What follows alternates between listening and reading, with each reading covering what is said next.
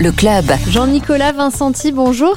Bonjour Nathalie Miché. Vous êtes euh, pharmacien de formation et vous avez fondé une start-up qui s'appelle Trimeds, qui est incubée à Monaco Tech depuis l'année dernière. C'est donc une plateforme qui permet d'écouler les médicaments, plus largement les produits de santé qui approchent de leur date de péremption. Oui, tout à fait. Il s'agit d'une plateforme collaborative permettant l'achat et la vente de tous les produits de santé, tous les produits arrivant à date de péremption et tous les invendus. Le concept, c'est de, pour le pharmacien vendeur, mettre un produit en ligne avec une remise de moins 50% par rapport au prix public TTC pour vendre son produit au lieu de le jeter. Et le pharmacien acheteur peut acheter un produit à un tarif imbattable. Chacun y trouve son compte. Vous avez aussi lancé un service destiné aux particuliers, à la vente entre pharmaciens et particuliers? Oui, tout à fait. Alors là, le service pour les particuliers date de début janvier 2023. C'est très récent. Le particulier va pouvoir en fait acheter des produits anti-gaspi à date courte moins cher en pharmacie. Tout ce qui est euh, donc produits de, en libre service, produits d'hygiène, le matériel de puriculture, les compléments alimentaires, les produits de beauté, toute la parapharmacie. Et si les produits ne sont toujours pas vendus, donc là on parle vraiment de produits hors monopole pharmaceutique, les produits pourront être donnés à des associations partenaires et à des personnes qui en ont besoin. Si vous vous êtes lancé dans cette activité, j'imagine que c'est parce que vous avez vu qu'il y avait un, besoin. Vous parlez du gaspillage des produits de santé comme d'un problème aussi important que le gaspillage euh, de produits alimentaires.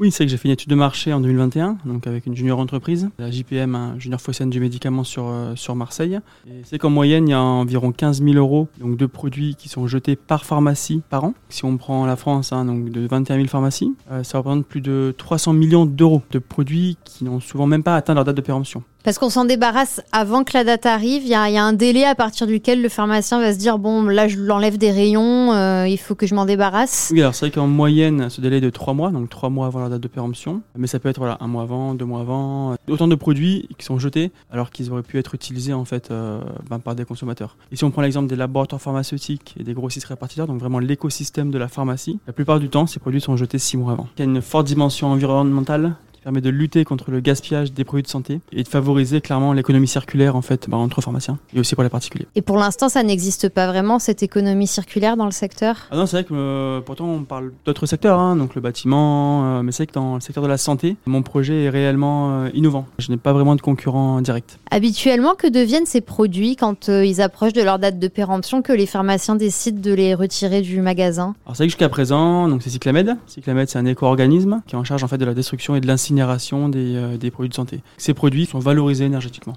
Depuis que vous avez commencé, est-ce que les pharmacies répondent euh, présentes? Alors oui, il faut savoir qu'il y a aussi un cadre réglementaire qui s'applique, donc la loi AGEC, la loi anti-gaspillage pour l'économie circulaire. Et le même type de loi en fait dans le secteur alimentaire, la loi Garot et la loi Egalim, donc en 2016-2018, qui a interdit la destruction des invendus alimentaires, donc de la naissance de pas mal de startups de type Too Good To Go, Phoenix, qui font vraiment de l'anti-gaspillage alimentaire. Et là, ça va être la même chose. Donc la même chose concernant les invendus non alimentaires. Ça va entrer en vigueur, c'est pas encore fait Le projet de loi date de février 2020. C'est une des raisons pour lesquelles j'ai créé l'entreprise. La mise en application existe depuis début 2022, donc ça fait un an. Ça a commencé par les produits d'hygiène et de puriculture, donc on retrouve quand même pas mal en, pharmacie. Et à terme, cela concernera tous les produits que vous trouvez en libre service en pharmacie. Les pharmaciens vont devoir respecter en fait la, réglementation, soit vendre moins cher, ou soit donner leurs produits, sinon ils sont taxés. Donc clairement, oui, du coup, depuis le lancement de la plateforme, euh, il y a une forte, euh, forte évolution. Jean-Nicolas Vincenti, merci beaucoup. Merci Nathalie Miché.